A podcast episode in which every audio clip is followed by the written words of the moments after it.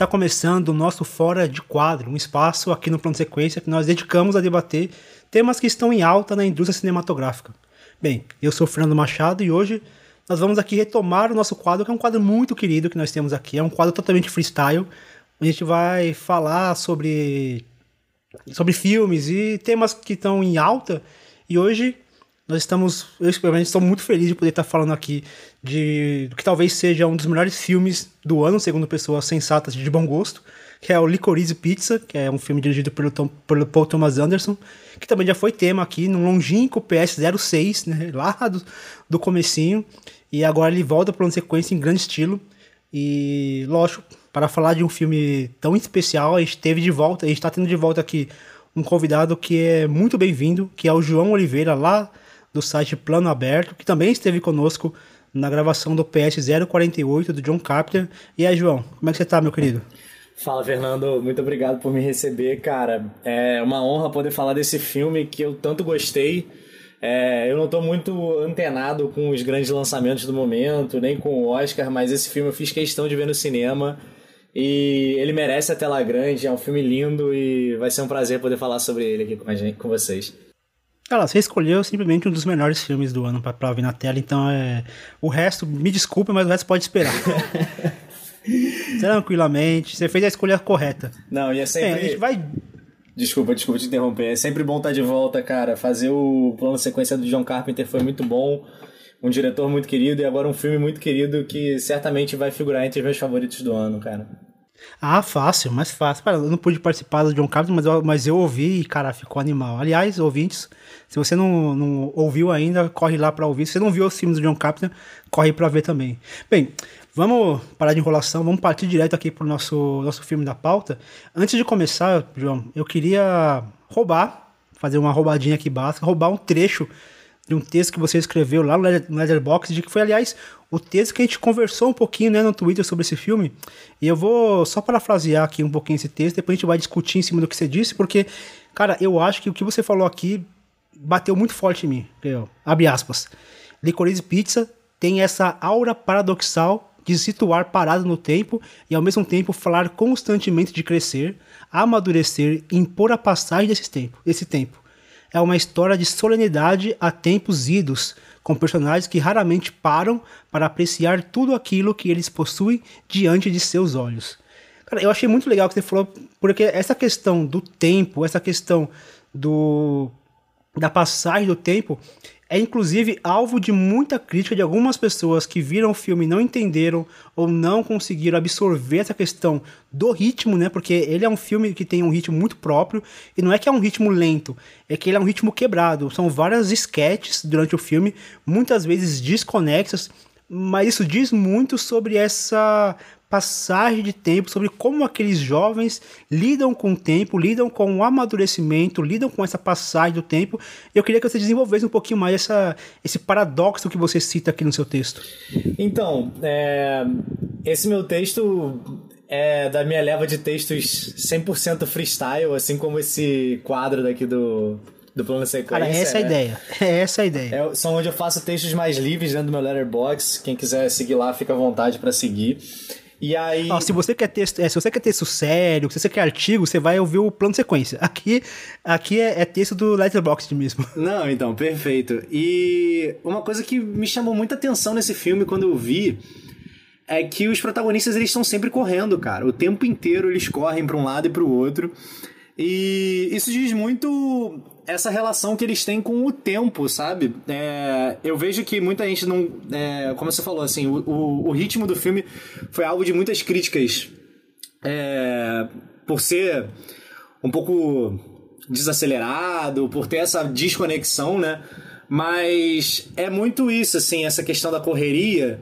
Eu vejo muito essa relação deles quererem estar o tempo inteiro à frente do tempo deles e não querer parar nesse tempo, sabe? É a Lana Ryan querendo ser vista como uma adulta já super desenvolvida e ela é super jovem ainda, tá ali na casa dos 25, né? Tem hora que ela mente dizendo que tem 28, mas ainda é uma jovem. Assim como o personagem, o filho do Philip Seymour Hoffman, também é um moleque de 15 anos que já tá nessa veia empreendedora, querendo fazer um dinheirinho, pula de um negócio para o outro, né? E eu acho que o filme diz muito disso, assim, de, são dois, dois protagonistas que se veem deslocados da, da idade deles, né? Eles querem sempre estar à frente do tempo deles, enquanto o tempo tá ali, as coisas estão acontecendo, né? Situações vão acontecendo eles não vão aproveitando isso, né? É, a onda do colchão de água é só uma desculpa para ele empreender em cima dessa onda, assim como a onda do arcade no final, né? Então é muito isso, assim, são, são pessoas que querem crescer muito rápido e não, não conseguem aproveitar a jovialidade delas, né?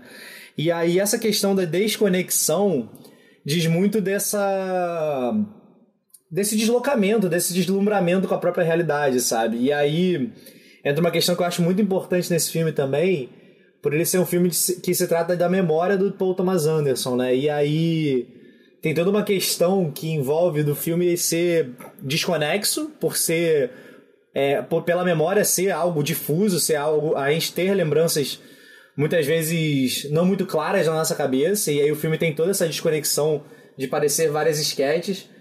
Mas não só isso, né? Tem todo um tom artificial no filme. As figuras que o filme presta homenagem é uma homenagem meio que tirando sarro, porque é todo mundo muito caricato. O personagem do.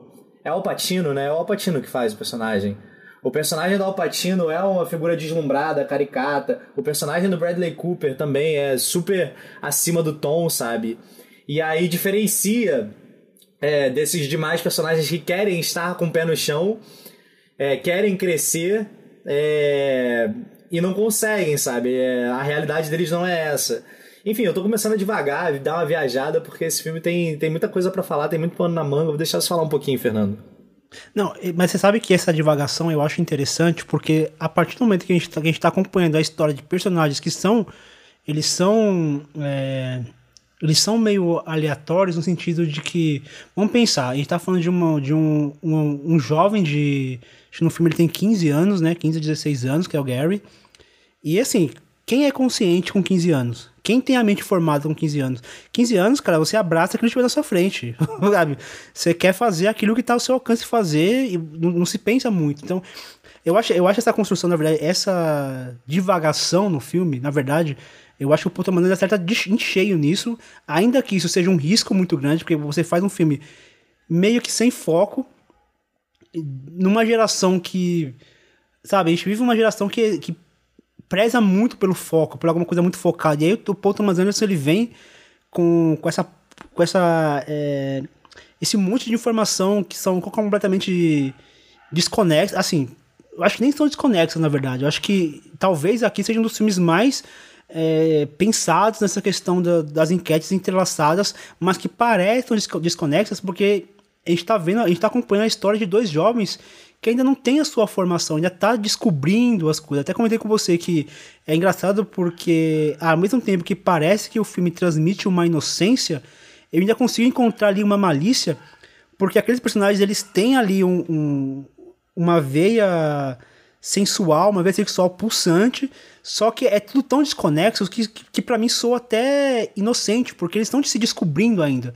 Então a gente vê, por exemplo, a personagem da Lana, ela tem hora que ela tá envolvida com, com aquele jovem, querendo empreender com ele, outra hora ela, ela tá com a cabeça focada naquele é, senador ou deputado que tá, quer, se quer se eleger prefeito. Aí depois ela, a cabeça dela já tá numa outra coisa essa esse monte de tema que vai permeando a história diz muito sobre a cabeça daqueles personagens. Que a gente, a gente tá acompanhando a história deles, né? O Paul Thomas Anderson, ele foca demais no na vivência daqueles dois personagens e a gente vai acompanhando, a gente vai acompanhando toda a loucura, toda todas, todas as fases que eles vão passando desde o começo, aquele flerte que é muito inocente, mas cheio de malícia, aquela, aquela troca de olhares, aquelas roupas que ela usa, aquele biquíni que ela usa ali para tentar se insinuar, mas ela nunca se ela nunca se deixa, digamos, nunca deixa transparecer demais essa sedução, porque ela meio que rejeita isso de início, né? Ela acha que essa se insinuar seria um seria um, sei lá, um ato falho dela, tanto que ela, ela acaba se insinuando para outro para outro colega do, do Gary, mas não pro Gary, porque ela vê o Gary como apenas uma criança, ela quer se colocar acima desse desse personagem, né? Ainda que ela tenha atitudes tão infantis quanto a atitude do Gary. Então acho que devagar, na verdade, é o, talvez o grande plot desse filme. Talvez o grande mérito desse filme é essa, essa divagação que ele, que ele se propõe a fazer. Não, total, concordo 100%. E foi muito. O nosso ponto de discordância foi isso, né? Que eu vejo uma grande inocência no filme e você vê uma malícia, né? E, de fato, tem. Dá, dá pra ter margem para as duas, duas, duas formas de interpretação. É porque eu vejo muito essa questão da malícia dos dois personagens dentro dessa aura inocente dos dois, né? Do mais da brincadeira, da molecagem, assim. O Gary ou da insinuação também, né? É, da insinuação mesmo.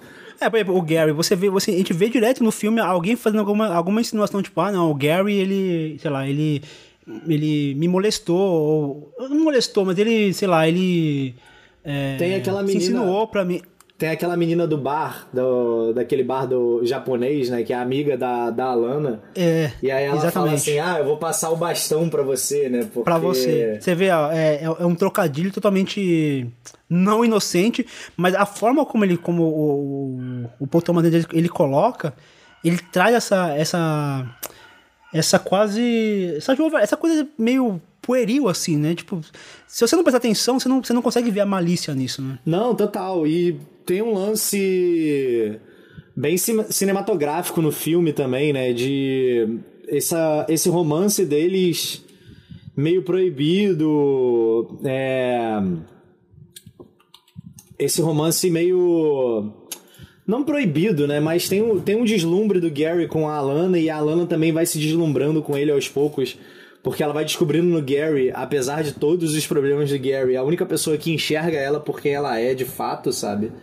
E aí tem todo aquele encontro dos dois que culmina naquele encontro no cinema, os dois correndo, um, um para um lado, outro para o outro, e eles se encontram no cinema, né? E tem um que cinematográfico no filme justamente disso, desse romance ser muito forte, ser quase uma força da natureza ali dentro do filme, né? O, o romance dos dois, apesar de ser muito tímido, de ser desenvolvido com toda todo um cuidado, todo, toda cautela, né? Ele vai vagarosamente até chegar naquele clímax final do beijo, né? E logo encerra o filme, né? É, e essa, essa questão da, da cinematografia do, do filme, desse romance, ela perpassa por todas essas sketches do filme, né? Por exemplo, aquela filmagem do personagem do Alpatino, o filme desfoca completamente da filmagem para filmar a correria do Gary até a Lana porque aquilo é muito mais importante para eles do que aquele momento que tá acontecendo e tá chamando a atenção de toda a cidade, sabe?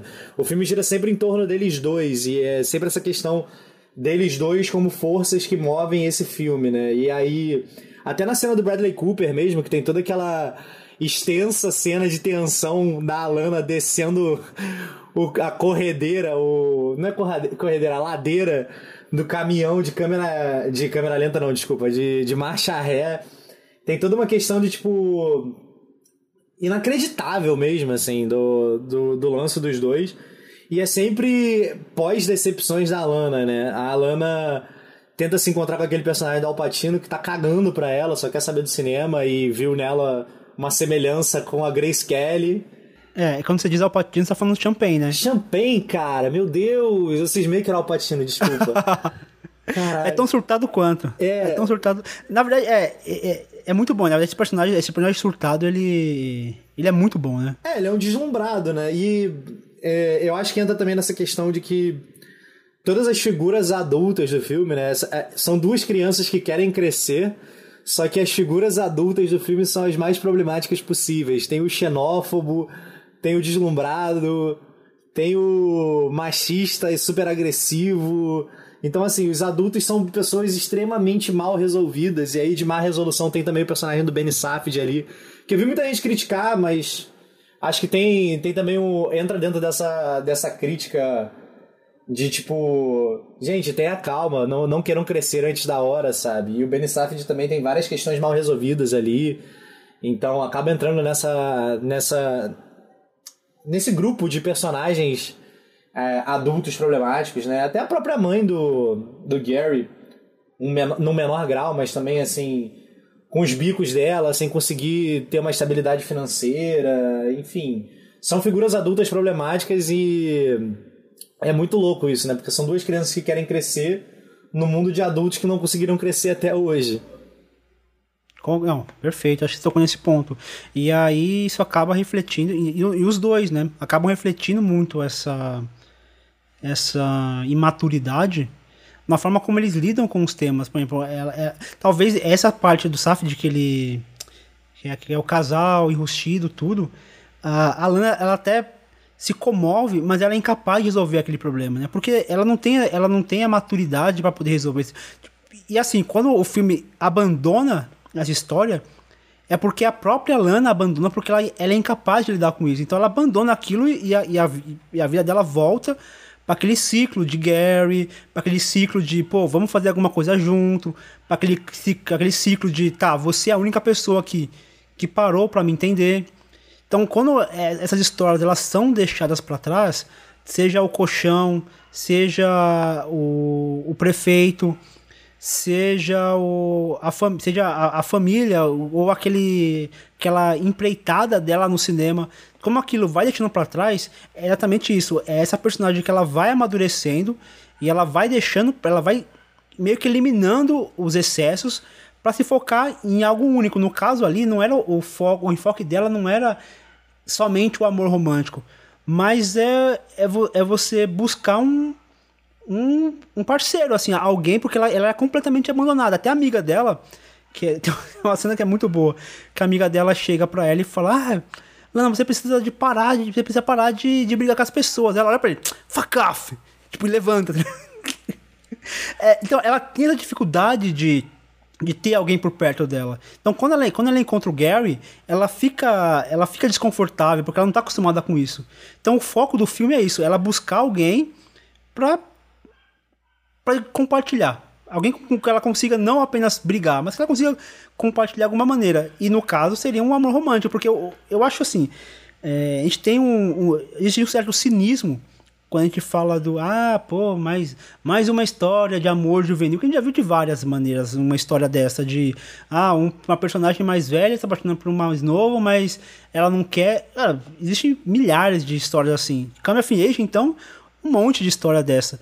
Só que o que eu acho legal no, do Paul Thomas Anderson é que ele pega o clichê, ele não chega a subverter, mas ele coloca por um outro ângulo.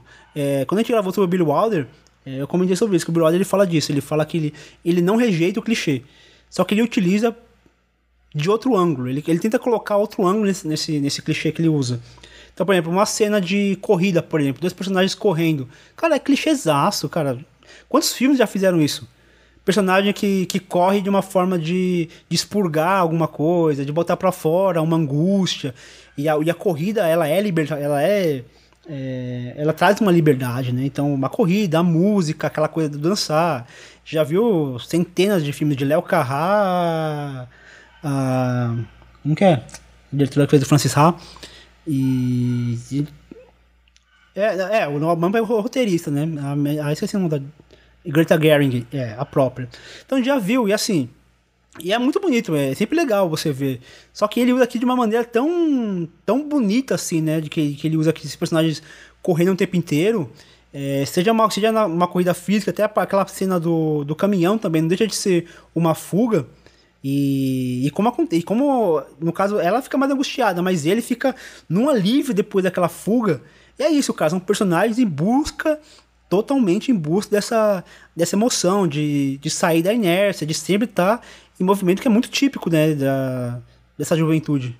Não, e não só típico dessa juventude, como típico também da, da cultura americana, né? Você pega esse filme, ele gira muito em torno dessa questão do empreender, né? E aí eu acho que entra até uma questão do, do americano querer muito que as coisas se desenvolvam muito rápido, né? É, são as crianças que já, já querem empreender para poder fazer o dinheiro, para ter a independência financeira, ou enfim, independência pessoal também, né? Tipo, se ver ali responsável, tomar as responsabilidades para si.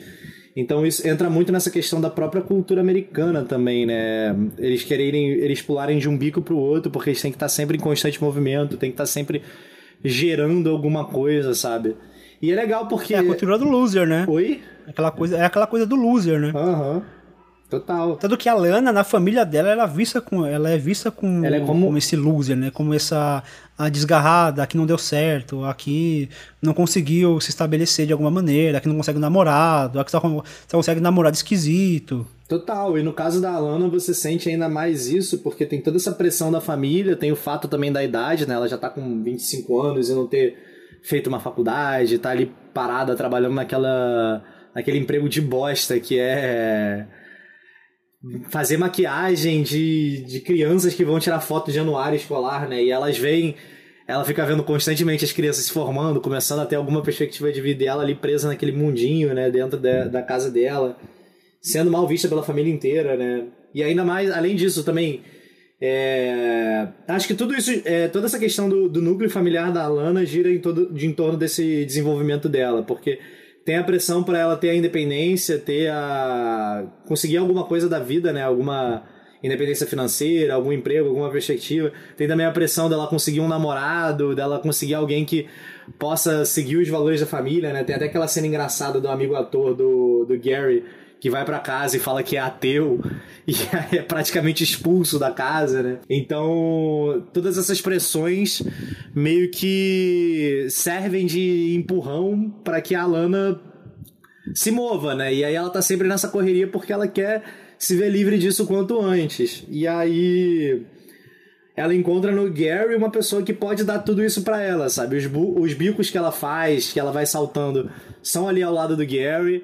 É, o relacionamento que ela desenvolve, a primeira pessoa que enxerga ela como ela é e aceita ela como ela é, é o Gary, né? A gente volta até pra aquela cena do, do caminhão que é, termina com o alívio do Gary falando, tipo, nossa, Lana, você é muito foda, que não sei o que, sei que lá. Tipo, super valorizando ela, óbvio que daquela maneira super infantil dele, né? Molecão pra caramba. E aí, logo em seguida, ela vai, senta na calçada, fica olhando pra aquelas crianças, tipo, meu Deus, o que eu tô fazendo aqui com esse bando de criança? E o contraponto é o personagem do Bradley Cooper super mulherengo, dando em cima das duas tenistas que estão passando na rua, sabe? Então é meio que no Gary que ela encontra quem enxerga ela por quem ela é, apesar de todos os defeitos do Gary, que são muitos. Tem até a questão de tipo, querer ver o peito dela a qualquer custo, ser, ser super tarado pra cima dela, né? Mas que no fim das contas acaba enxergando ela e valorizando ela por quem ela é. E também por ser a pessoa que leva ela a ter alguma perspectiva de vida, né? A sair daquele mundinho de foto de colegial pra empreender, pra tentar ter uma empreitada como atriz e por aí vai, né? É, ela chega a questionar, né, que ela conversa com a amiga dela, que aliás é a irmã dela na vida real, é a irmã da atriz, né, Aham. da, da Lana Ryan. As duas raios, Ela estão, as três raios estão no filme, né? As três e os pais também, né, a família inteira Aham. tá no filme. Isso é maravilhoso. Aliás, que banda, né? Putz, que banda que é. Adoro, cara, adoro.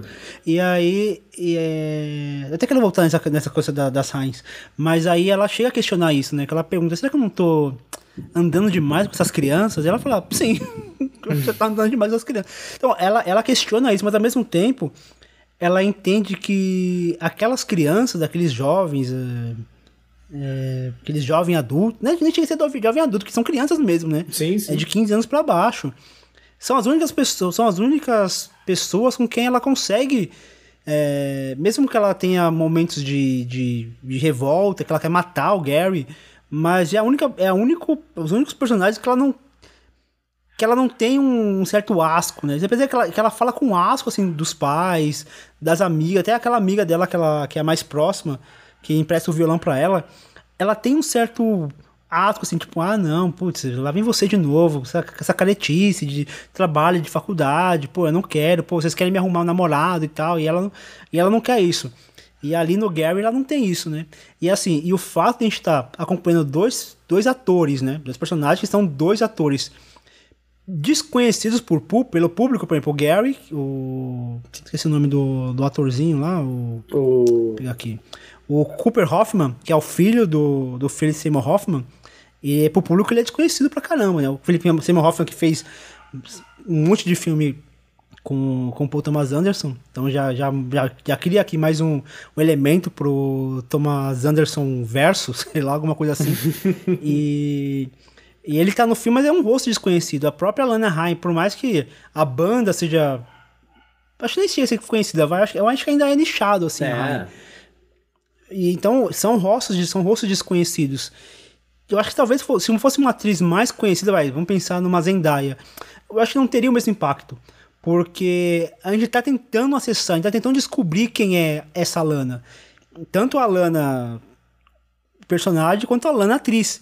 E o fato de ser um rosto desconhecido, e assim, ela é maravilhosa, cara. Cara, que, que, que atuação. Cara, é incrível. Eu não sei onde essa menina tava, cara. Que, que ela não. Que, é, que, é, que é o primeiro trabalho dela. Senão você não imagina que seja o primeiro trabalho dela. Tava fazendo e música você... boa, pô.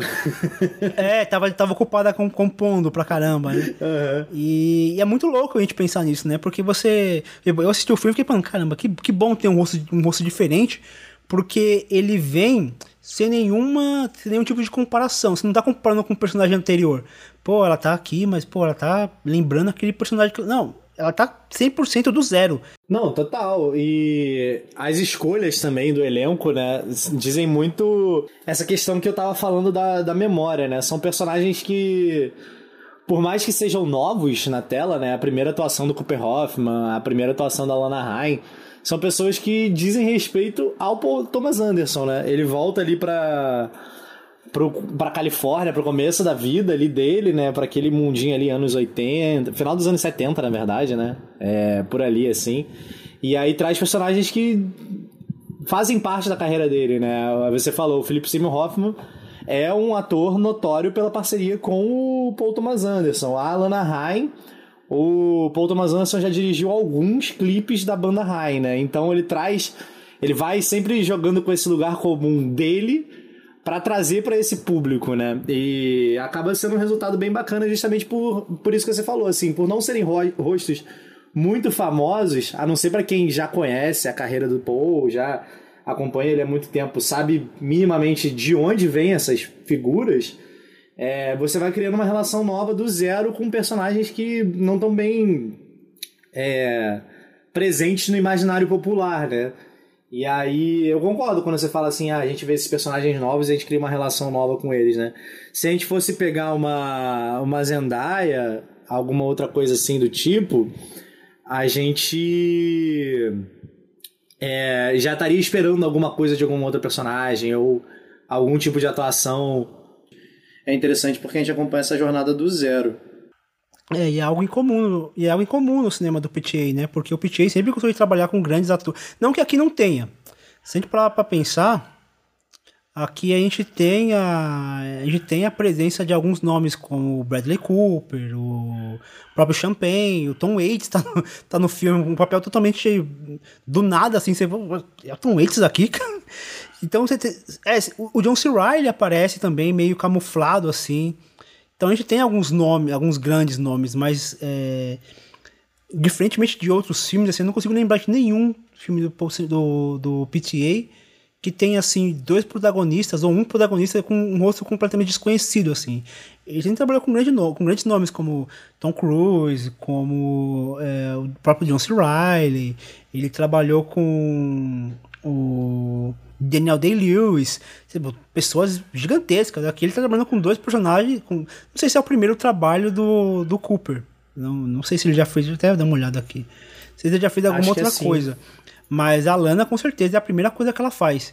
E é muito bom você, você ver esses, esses rostos novos, né? Não, total. É, é bom. É, é o primeiro trabalho dele. É bom justamente por isso. Dá esse frescor, você não, não tem com o que comparar, né? Você não vai olhar para Lana Ryan e falar assim, nossa, ela tá parecendo, tá, parece que tá fazendo cacuete daquele filme que ela fez. Não tem isso, são pessoas novas e você vai acompanhando essas histórias novas, né? E espero que venham novas histórias também, porque são dois grandes atores, né?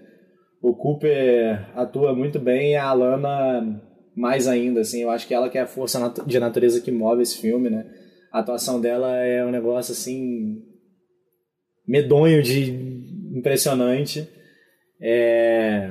é, e tem uma, é, e tem uma curiosidade muito, muito, muito bizarra, assim, da forma como, como o Bradley, como Bradley Cooper, como o PTA chegou na, na Lana, porque, se não me engano, a mãe da Lana Ryan, é, não lembro o nome da, da, da, da, da, mulher, ela foi professora do PTA Caramba. E, e ela falava, ah, pô, eu dei, dei aula pra esse menino e tal. E só meio que, meio que ligava. E o, e o ele é muito ligado com música, uhum. né?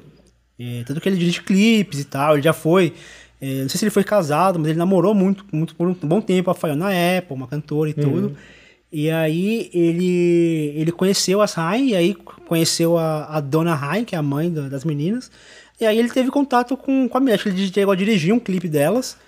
E aí, mano, vamos fazer um filme junto. E deu o que deu, né? E é um filme muito pessoal para ele. Então, chamar pessoas próximas, né? Pessoas que tiveram alguma, de alguma maneira fizeram parte da vida dele, acho que também faz, faz parte desse, dessa, essa coisa meio autobiográfica, assim, né? Ele é ele que é um, uma pessoa dos anos 70 ali, e naquele São Fernando Valley, eu acho que diz muito também ele trazer essas pessoas próximas e ele trazer referências da época quando ele era esse, digamos, quando ele era esse adolescente ainda deslumbrado, ainda perdido sem foco. Então você imagina, uma, um, ele era um, uma, um jovem cinéfilo que, que já, já, já tinha na cabeça dele que ele, que ele queria ser um, um cineasta ali na época da nova Hollywood, na época que, que Hollywood estava começando a se desvincular desses roteiros é, totalmente marcadinhos, com três atos muito definidos, né? Então, ele estava ali naquela época do que, que surgiram o Peter Bogdanovich, o Martin Scorsese,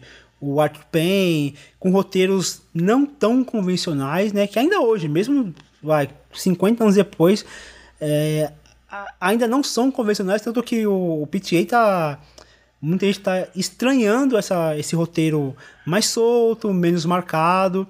Então, é, até isso, né? Ele, ele faz meio que um resgate de um de um cinema diferente, um cinema menos menos previsível, um, um, roteiro um pouco mais solto, que não tem essa essa marcação de ah não, pô, primeiro ato, depois vem um conflito, depois vem as soluções de conflito. Não precisa, os conflitos estão ali perdidos em todos os momentos e se eles vão ser resolvidos ou não, tanto não importa. Eles, no final eles acabam ficando juntos, mas se não ficasse também, não faria diferença, porque o filme não, não é sobre isso, né? O filme não é sobre, sobre duas pessoas apaixonarem. É, vai muito além disso, né? É duas pessoas se descobrindo, na verdade, né? Sim, total. É muito mais a, a questão do amadurecimento do que do amor romântico dos dois, né? Eu acho que o amor romântico dos dois é meio que a culminação disso tudo, né? É, eu acho muito engraçado que ele resgata, mas ao mesmo tempo satiriza esse passado, sabe? É, as figuras desse passado, né? O. Ai meu Deus, o personagem do Bradley Cooper que faz o John Peters, é... o próprio personagem do Champagne, né? São figuras deslumbradas, são figuras muito caricatas. Mas o Jack Roden, né? Jack é, então.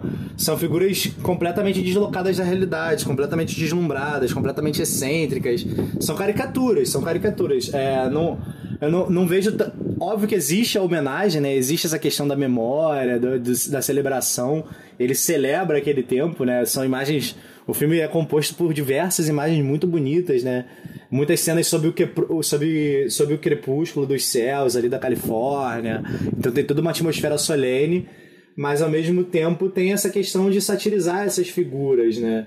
De, enfim, brincar com essas figuras justamente para na minha opinião, né, haver uma desmistificação desses atores, porque o que o Paul Thomas Anderson tenta fazer nesse filme é, ao celebrar essa inocência, ao celebrar a jovialidade, etc., é mitificar, né, é celebrar justamente o cotidiano, o ser jovem, o mundano, né? E aí o final que é quando eles têm o beijo romântico, tem o encontro ali, e eles dão aquele abraço justamente debaixo de um letreiro de um cinema, é justamente cinematografar. Existe essa palavra? Se não existe, agora vai Esse ato, sabe? Tipo, transformar em cinematográfico. Transformar o, a relação dos dois em algo de cinema. E é meio que isso, assim, é, ele celebra essa relação é a relação comum. É super boba. É um moleque pervertido pra caralho que ficou interessado na minazinha bonita e a princípio quer ver o espeito dela e depois descobre uma mulher fantástica e fica apaixonadíssimo por ela. E é uma menina que vê um moleque remelento, chato pra cacete, dando algumas oportunidades para ela e também dando alguma diversão, uma fuga da, do mundo terrível que ela vive dentro de casa. E que também vai descobrindo um companheiro de vida ali, um cara que enxerga ela por quem ela é, sabe? É, em meio a tantas desilusões amorosas, em meio a tanta cobrança da família. Então é meio que uma celebração do, do comum, do simples ali, do, da relação dos dois, que é uma relação super. Se parar pra olhar, cara, é uma relação super simples, super tranquila, de dois amigos que se tornam interesses amorosos e tudo passa por essa questão do que você falou, Fernando, do amadurecimento mesmo, tipo, do crescer, do entender as prioridades, entender quem são, entender o que é, qual é o propósito deles ali naquele mundo, né? Enfim, é, é um filme muito bonito por isso, assim, por celebrar o simples e ao mesmo tempo tirar um sarro do que ele tenta homenagear, né? Não sei se é bem uma homenagem, eu, eu vejo como uma homenagem, mas ao mesmo é, tempo uma é tentativa de tirar um sarro ali dessas figuras. É, eu, eu vejo mais como. É, é, mais um resgate mesmo. Acho que não chega a ser homenagem, não. Acho que pra mim é mais um, um, resgate, porque ele tá resgatando o que ele vivenciou. Então não é exatamente. É, eu não vou. Não é exatamente, ah, eu vou homenagear, mas eu vou resgatar uma fase da minha vida aqui. É, com erros e acertos. É, uma, é existiu, né? É, você pega a nova Hollywood você pega todas as excentricidades e exageros de todos aqueles que fizeram parte da Hollywood. É, não à toa que muitos, que muitos deles não, não conseguiram sobreviver porque era uma insanidade, assim. O, o Martin Scorsese tá fazendo um filme até hoje porque ele é um, um ponto fora da curva, assim. É, ou, ou, o Spielberg, mas o Spielberg foi para um outro caminho totalmente é, comercial. É, mas é, era uma geração completamente errática, né? Uma, uma geração completamente exagerada, uma, uma geração completamente deslumbrada, assim, em, em seus excessos. Então, acho que também é, existe esse, esse resgate dessa, dessa, dessa época de, de contracultura também, né? Ainda que o filme ele aborde meio que de, de relance isso, não se aprofunda muito, mas você percebe que está ali rodeando esses, essa contracultura, essa rebeldia, essa esse não seguir padrões, tanto que todos os personagens ali ninguém é padrão, né? Não tem personagem padrão. Isso também é, é, isso também é um elenco. É interessante você pensar num elenco que não é padrão, né? Ninguém ali são rostos padrões, corpos padrões. É, ninguém ali tá naquele, naquele padrão de beleza idealizada pela Hollywood. Isso também acaba sendo um, um comentário, né? Que, que, que o Thomas Anderson coloca. Não, total. É... O Matheus até brincou num tweet, né? Óbvio que eu acho que ele exagerou, pesou na mão, né? Ele falou que o Licor... Matheus, que eu digo Matheus Fiore, né? Do, do Plano Aberto também é, que falou que o Licorice, Licorice Pizza é o empoderamento. Eu não lembro exatamente o que ele falou, né? Então as pessoas feias. Ah, eu lembro que ele falou. É o empoderamento das pessoas feias. Tem muita gente feia por metro quadrado no filme. E.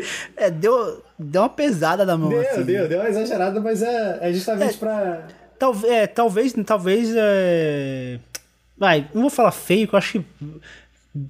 A gente vai estar tá, tá criando uma, um padrão de estética, ah. né?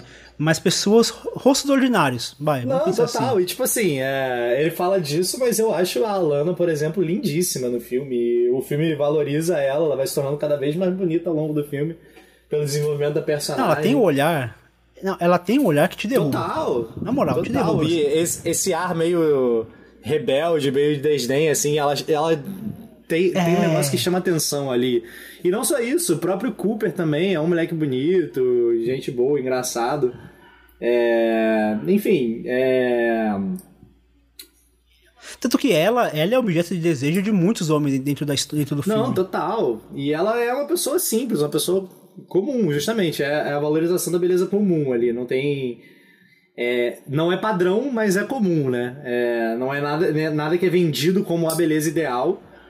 É, e aí a gente fala padrão, mas padrão hollywoodiano, não padrão aqui do meu bairro, do seu não, bairro. Não, total. Sabe? É uma beleza normal, ela é uma garota normal, assim, ela não é aquela loura de olhos azuis que a Hollywood vendia como a femme fatale, blá blá blá, não tem nada disso, sabe? E o Cooper também é um moleque gordinho, cheio de espinha, não é um galão, um herói, não tem nada disso, né? Até porque é um moleque, né? Enfim, é São, são belezas normais ali no filme, tem, tem toda essa valorização ali do, do cotidiano, né? E eu acho que é isso que o Paul Thomas Anderson tenta reviver, né? Reviver o cotidiano, reviver a memória. E é engraçado, né? Você falou da, dessa excentricidade desses personagens da Era de Ouro. Então talvez não sejam nem caricaturas, né? Os personagens já são.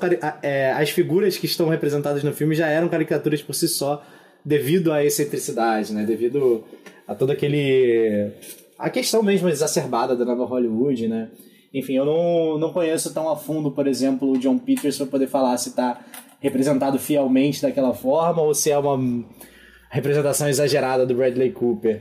Mas. É porque, na verdade, eu acho que ele é, um, ele é uma representação de vários outros personagens, né? não é só. Sabe um... quando você pega vários uhum. e coloca num só? Então ele, ele representa essa, essa loucura, essa excentricidade, esse exagero que eram essas figuras da nova Hollywood. Não, total. E eu acho que essas figuras da nova Hollywood servem mesmo com o contraponto desses dois personagens principais, né? Que são os personagens comuns do filme, né? Os personagens que não estão ligados ao showbiz, não estão ligados à ostentação e etc. Então, e também não só isso, né? São as figuras adultas que são completamente imaturas, completamente deslumbradas, né? São realmente esses dois contrapontos, né? O contraponto do tipo. É, crescer não é tão bom assim, não tenho essa pressa. E ao mesmo tempo também esse contraponto do tipo. das figuras não comuns ali dentro daquele meio, né? São as figuras que chamam atenção por serem estrelas e, enfim, estão sempre nos holofotes, né? Tem até aquela cena do, do Champagne fazendo a gravação ao vivo, que a gente volta para aquela cena lá que eu falei do, da correria do, do personagem do Cooper para a Alana, né? Que aquilo é muito mais importante para eles e para o filme do que a cena sendo gravada em questão. Enfim, é, é, essas figuras de Hollywood, apesar de estarem ali no imaginário do Paul Thomas Anderson, fazerem parte da vivência dele, né, da, de onde ele cresceu, elas são sempre o contraponto do que é importante para ele, né? É, e ele não fica preso a, esse, a, essas, a essas memórias nem a esse passado, né? O Paul Thomas Anderson apesar de ele ser um diretor que ele é muito reverente, é, ele, ele, ele tem muita, muita reverência por esses grandes. Ele fala direto sobre esses, esses grandes diretores norte-americanos. Ele fala muito do Scorsese, ele fala muito do Altman. É, mas ele tem a sua própria linguagem. Ele, e assim, é interessante também esse filme porque ainda que haja ali alguns momentos onde você vê um, um virtuosismo do, do Paul Thomas Anderson, no movimento de câmera ali, no, numa câmera postada na, na, porta do carro quando fecha e a câmera acompanha. Mas ele tem uma direção muito mais simples, né? mais comedida.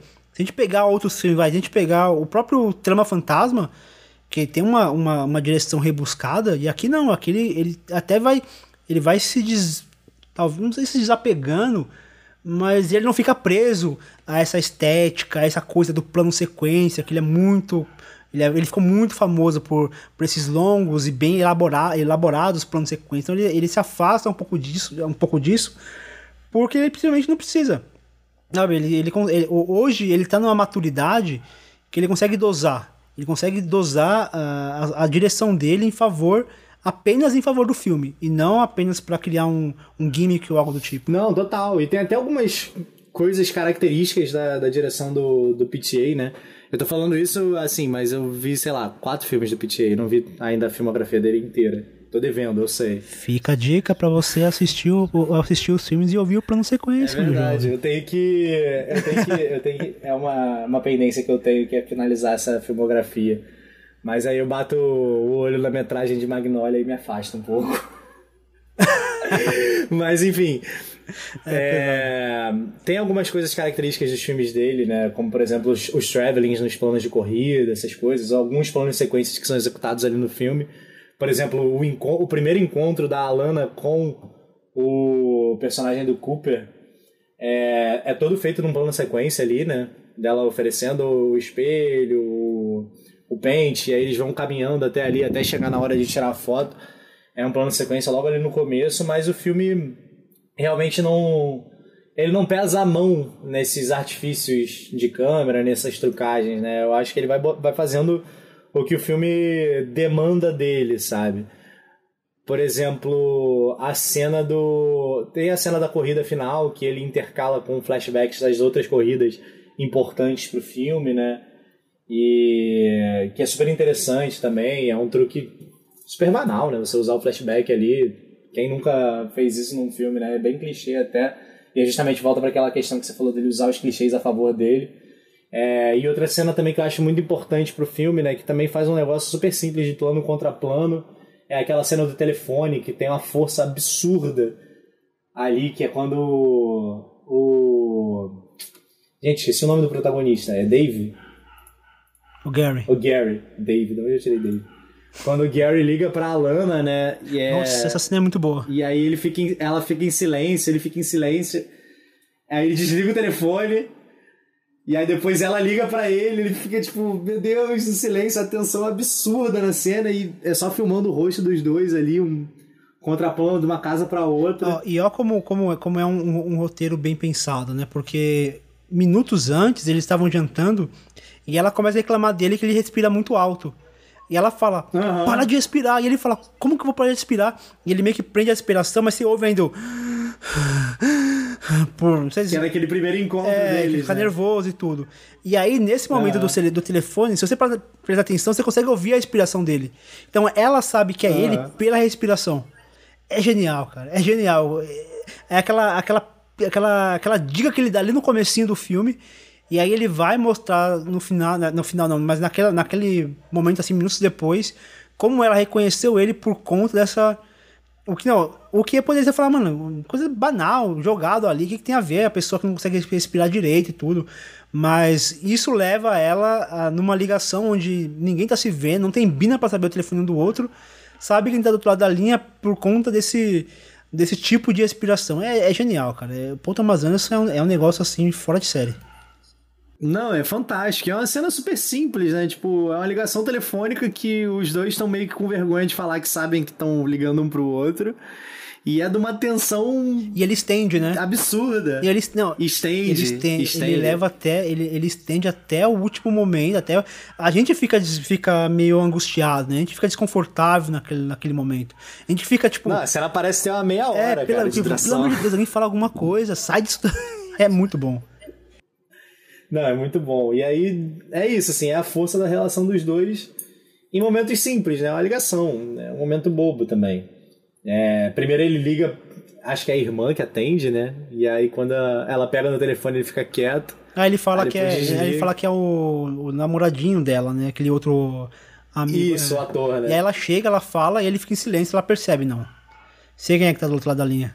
Pela, uhum. pelo silêncio e por essa respiração pouco mais profunda. Não é isso. É. Enfim, esse filme é muito lindo, é, cara. É isso aí, João. cara, obrigado, cara. A gente conseguiu, acho que a gente conseguiu bater um papo legal sobre, sobre o Licorice. Acho que é, que bom a gente resgatar esse quadro, que a gente consegue falar um pouco mais solto, assim, sobre uma obra que. E assim, acabou fazendo uma ponte legal, porque a gente já tem um programa sobre o Paul Thomas Anderson. Eu acho que no programa mesmo eu falei, para mim o Paul Thomas Anderson, cara, eu não sei, eu acho que. Eu acho que hoje, hoje, ele já é um dos mais importantes cineastas americanos vivos, cara. Assim, eu falo sem, sem nenhuma pretensão de ser polêmico, porque pra mim ele é. Pra mim, hoje, dos, dos diretores americanos, ele, ele tá na lista dos grandes, assim, em, em atividade.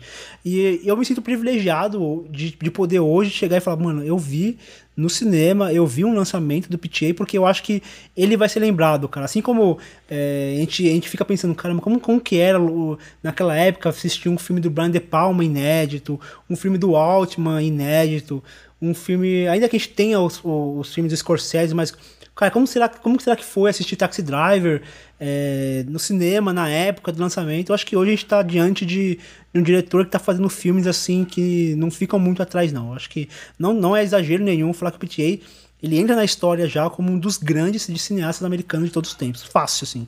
Sem nenhum exagero. É, do que eu vi dele, eu não tenho nem como tirar nem pôr, assim, porque realmente é só coisa fantástica. O que eu menos gostei foi o Bug Nights, mas mesmo assim eu acho um ótimo filme. Mas é um filme que cresce na é. revisão, viu? Vou falar pra você. Quando, eu, acho, é, eu acho que depois ser. que você começa a entender um pouquinho desse, desse PTA Verse, você começa, se você uhum. voltar para ele, você vai ver, você vai ver muito ali do do, do, do que o Pitti ele, ele carrega nas suas obras. Sim, sim. E, tipo, é um filme que eu gosto. Não, não detesto, não acho um filme ruim, longe disso. Eu acho um ótimo filme. Mas tem acho nossas questões. As né? críticas. Né? É, eu, te, eu, tenho algumas questões com o filme, mas não vou me alongar muito, até porque o episódio não é sobre esse filme. Mas é, eu gosto muito da, da questão da crítica da, da indústria pornográfica, etc., do filme.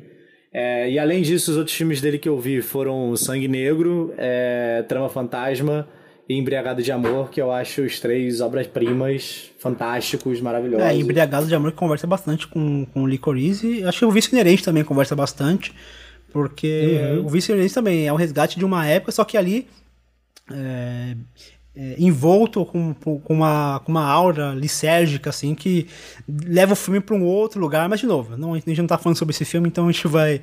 Se vocês quiserem, quiserem saber um pouquinho mais sobre o que a gente achou de Vício Inerente, a gente falou sobre ele lá no, no plano sequência 06 sobre o Paul Thomas Anderson. Bem, vamos aqui. Não, Quer falar mais alguma não, coisa? Não, eu já. Não, eu ia aproveitar o gancho que você falou, né? O Embriagado de Amor ia ser, inclusive, a minha recomendação de hoje. Ah, né? então, ó. Então vamos aproveitar e vamos aqui para o nosso quadro de recomendações. E aí você, você fala um pouquinho mais sobre as suas. Sobre o que você achou sobre desse, desse outro filme do PTA.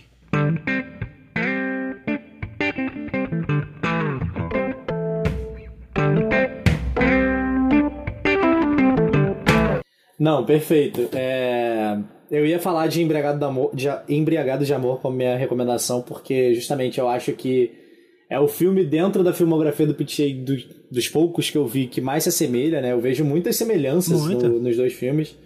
É, justamente essa questão também do, do amor dos dois ter um quê meio onírico, ser uma força da natureza ali dentro do filme, né? Óbvio que cada um de uma forma, né? O Embriagado de Amor, de Amor lida muito mais com uma questão de ansiedade, com uma questão de deslocamento do protagonista com relação ao mundo. E nesse.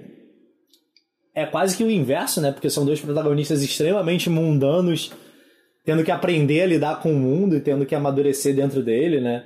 Mas que os dois têm esse. essa potência trazida pelo cinema do, do Paul Thomas Anderson, né? Os dois, é, o Paul faz questão de transformar cinematográficos esses amores de maneiras completamente distintas, né? O, o Embriagado de Amor, de Amor tem uma pulsão muito forte, né? Aquele amor como força, como coisa que levanta esses caras. E aqui o amor tá mais na, no campo do amadurecimento, no campo de, do autoconhecimento, né? Então, assim, são dois filmes que se complementam muito bem. Se você viu Licorice Pizza por agora, eu acho que vale muito a pena pegar Embriagado de Amor para ver, porque são filmes que casam muito bem, até mesmo numa sessão dupla. Ah, com certeza. É assim, é, são pessoas em estágios da vida diferentes, mas que, que ainda tem essa essa busca de um complemento, né? Essa busca de, de algo faltante, essa busca de um. E assim, é, eu, acho, eu acho que eu cheguei a falar isso também no programa, que essa, esse cinismo que a gente tem de, de rejeitar um filme que, que fala abertamente sobre amor, que fala, que, busca, que fala abertamente sobre a busca do amor romântico, é, eu acho triste assim que a gente chegou nesse ponto de esse tamanho cinismo onde falar de amor se tornou algo ruim, tá ligado? Eu acho que existe maneira de se fazer, de se fazer isso, óbvio, né? Tem muita porcaria feita em cima disso. Mas que bom que a gente tem diretores bons no, no nível do Pitchake que conseguem falar abertamente sobre isso, sem cair no, nos clichês vazios ou sem cair no, no romantismo barato, no, melo, no, no, no, melo, no melodrama barato, né? Não que o melodrama em si seja um problema, mas quando ele é mal feito se torna uma coisa horrível, assim. Mas eu gosto, cara. Eu, eu, eu, particularmente gosto muito do, do Embriagados de Amor. Gosto bastante, cara. Tô até. Me até vontade de rever o filme agora. É, eu acho Embriagado de Amor, de, dos filmes do Pitchey que eu vi, incluindo Licorice Pizza, o meu favorito. É, muito assim, bom. Mas Licorice Pizza vem logo depois também. É, eu, eu e... é, hoje eu não consigo, não, ainda não parei a pensar, até porque eu quero rever o Licorice e tal. Não consigo localizar o filme dentro da filmografia. Eu acho que a filmografia do Pitchey é tão, é tão boa assim que é difícil eu, eu ranquear. Mas eu não sei, assim, onde eu colocaria. Mas estaria ali, entre os cinco melhores, fácil, assim, tranquilamente. Tanto que eu nem lembro qual que foi o top 3 eu coloquei lá no plano de sequência. Porque esse top 3 ele é muito fluido, ele é muito fluido também, né? Conforme você vai, você vai repensando o filme, ele vai, ele vai se, se modificando. É, durante o programa eu falei bastante sobre essa questão do, de resgatar. Eu vou trazer assim um, um, um lançamento que eu ouvi é, há poucos dias atrás, eu não paro de ouvir, porque exatamente resgata uma época, resgata ali um. Talvez a. Ah, meus 15, 16 anos, assim uma época de formação, que é a banda Korn, que eu ouvia direto, assim. Tipo, acho, acho que eu comecei a ouvir no metal através do Korn. E, tipo, minha adolescência toda, aquela sofrência do Korn, aquelas letras super densas, super depressivas, aquele ambiente super. É, uma coisa meio. sei lá, meio, meio down, assim, mas ainda assim com um som pesado que te põe pra pular e tudo. E aí eu ouvi o álbum novo do Korn, o Hacking, Cara, que explosão, que, que álbum maravilhoso, assim. É, ele, o, o Korn, ele resgata um pouquinho aquela, aquela crueza dos, dos seus primeiros álbuns, só que ainda dá uma modernizada, assim. Você percebe que ele é um álbum pop, ele tem, um, ele tem um, um umas linhas vocais bem, bem, bem pop, assim, né? Uma harmonia vocal muito, muito simples no, no refrão, principalmente que é aquela, aquele, aquele refrão chiclete, tanto que o álbum é super curto, acho que o álbum tem 38 minutos, que se adapta muito aos dias de hoje, né? Hoje poucas bandas se investem em, em álbuns muito longos, né? Exceto Kanye West, mas aí é outra, outra, é outra proposta. mas mas é, e é muito bom porque ele, além de ele modernizar o som, ele dá aquelas, aquelas piscadelas que você dá pro, pro fã, tipo, falar, ó, calma, nós ainda somos aquela banda que você gosta, com aquele riff pesadão, aquele. Aquele, bem que aqui o, baixo não tá tão aquelas, aquelas cordas soltas, mas já tem o baixão de presença, aqueles riffs marcantes. A voz do Jonathan Davis aqui já. Você, você começa a perceber que ele tá tentando resgatar aquele, é, aquele groove que ele, que ele colocava, na, aquele, aquele canto meio, meio grutural, meio. Quase. quase um canto assim, sei lá, não sei dizer, um meio, meio sepultura, assim, né? Aquela, aquelas coisas meio esquisitas. é muito bom. Eu sei que é, que, é, que é um álbum assim que me resgatou muito, me trouxe de volta esse essa fase da minha vida, esses 15, 16 anos, assim, essa, essa fase de descobertas. Eu acho legal quando você, quando você tem esses artistas que eles não eles não ficam presos no passado, mas eles sabem respeitar, eles sabem fazer, eles sabem sinalizar e tanto tem uma outra banda que também lançou um álbum recentemente, que foi o, o Tias Fofinhas, também conhecido como Tears for Fears, que lançaram um álbum. é, e o álbum, eu não lembro o nome do álbum agora, eu pegar aqui. É, The Typing Point, que também é um, ele, ele moderniza bastante o som deles, é uma coisa muito mais synth pop, mas ainda tem aquela piscadela daquele daqueles Tears for Fears do do dos primeiros álbuns, assim, também é um, é um álbum bem interessante. Eu, eu, eu acho, cara, eu acho que esse ano de 2022 vai ser o melhor ano da música, sei lá, dos próximos, dos últimos 10 anos pelo menos, porque tem muito artista que ficou, gra ficou guardando o álbum para lançar agora, pós, não pós-pandemia, que já tá em pandemia, né, mas agora que as coisas estão começando a voltar ao normal, então a gente vai ter, sei lá, álbum novo do, dos Chili Peppers, o Ozzy vai lançar música, vai lançar álbum novo, Plant Ramp tá voltando agora, né? A Elza tem álbum novo pra. álbum póstumo pra lançar. O Erasmo Carlos tá voltando, vai gravar álbum novo esse ano. Então acho que esse ano, cara, eu acho que esse ano vai ser um dos melhores anos. Tanto que esses dois álbuns que eu, que eu falei agora, tanto do Tears of Fears quanto do Korn, cara, eu acho que facilmente no final do ano vai estar tá em várias listas assim de melhores álbuns do ano. O do Tears of Fears? Do Tears of Fears, cara. Tá animal. O do Korn também, é, cara. Eu acho, do, eu acho esse do Korn sem mentira, eu acho que é o melhor álbum dos últimos, sei lá. Eu acho que desde o Untouchable, o Korn lança um álbum tão bom. De verdade, não sei se você parou pra ouvir, mas, cara, é massa. E do Tears of Fears também. Tears of Fears talvez um pouco abaixo, assim, acho que tem alguns momentos, não sei se eu preciso ouvir mais, assim, acho que tem um momento que dá uma, dá uma caidinha, mas ainda assim é, um, é um baita, uma baita vibe, assim, pra você ouvir de boa, assim, em casa, tal, fone no ouvido. Baita som, cara. Maneiro, maneiro. Eu não, não parei pra ouvir nem do Korn, nem do Tears for Fears. Esse ano eu tô ouvindo poucos álbuns, cara. Mas só para poder entrar na atmosfera musical, né? Eu acho que vale também a gente recomendar o Days Are Gone da Rain, para eles poderem conhecer também, os nossos ouvintes conhecerem também o trabalho das Irmãs Rain musical, né? O Days Are Gone é o meu álbum preferido da, da banda, mas pode escutar qualquer coisa da banda que é tudo muito bom. E aí você já, quem já ouve, já tá ouvindo aqui o nosso podcast, consegue conhecer um pouco mais do trabalho da Lana Haim para além das telonas. Eu vou deixar linkado aqui no, nos links no, do podcast tanto esse álbum quanto o álbum do Korn, quanto o álbum do o álbum do, do Tears of Fears, quanto também o o podcast né, do plano sequência do 06 do PTA, você vai poder lá ouvir o que a gente falou sobre Brigadas do Amor, para você para vocês fecharem a todo todo esse esse combo de, de resgate de, de uma época tão apesar de não ter feito parte dos anos 70 assim, mas eu fiz parte dos anos 80, eu sou de 85. Então eu fiz parte do final dos anos 80, começo dos anos 90 ali, que o surgimento do Korn e do Tears of Fears. Então eu acho legal assim resgatar esse esse período com coisa nova, mas que de alguma forma faz um aceno para essa época de outrora. Bem, vamos encerrando aqui, cara. Eu queria primeiro agradecer o João. João, cara, brigadão por se dispor aí a, a gravar com a gente. A gente sabe que da correria que é, esse calorão que deve estar aí no Rio de Janeiro. Aqui em São Paulo, tô, cara, tô derretendo aqui, tô até com medo de estragar meu microfone de suor que tá caindo em cima dele. Mas é sempre bom, é sempre bom falar com você, velho. Tá puxado o calor aqui mesmo, cara, mas é sempre bom fazer parte do plano de sequência, cara. Adoro todos vocês, é sempre muito gratificante poder gravar com vocês. Acho que as discussões sempre rendem bastante, a gente troca muita ideia. A gente vai falar de um filme, já estamos há mais de uma hora falando nele, né? Então, realmente muito bom poder estar aqui de novo falando com vocês. Agradeço o convite. É, sempre que vocês quiserem falar comigo, pode chamar que se eu puder eu estarei presente. E é isso, Fernando. Obrigado. Um abraço. Um abraço também, pessoal, que não pôde estar aqui gravando, né? Pedro, Marina, Leandro, gosto de todos. E também para o ouvinte que ficou até aqui conosco. É isso aí, galera. Pô, muito obrigado.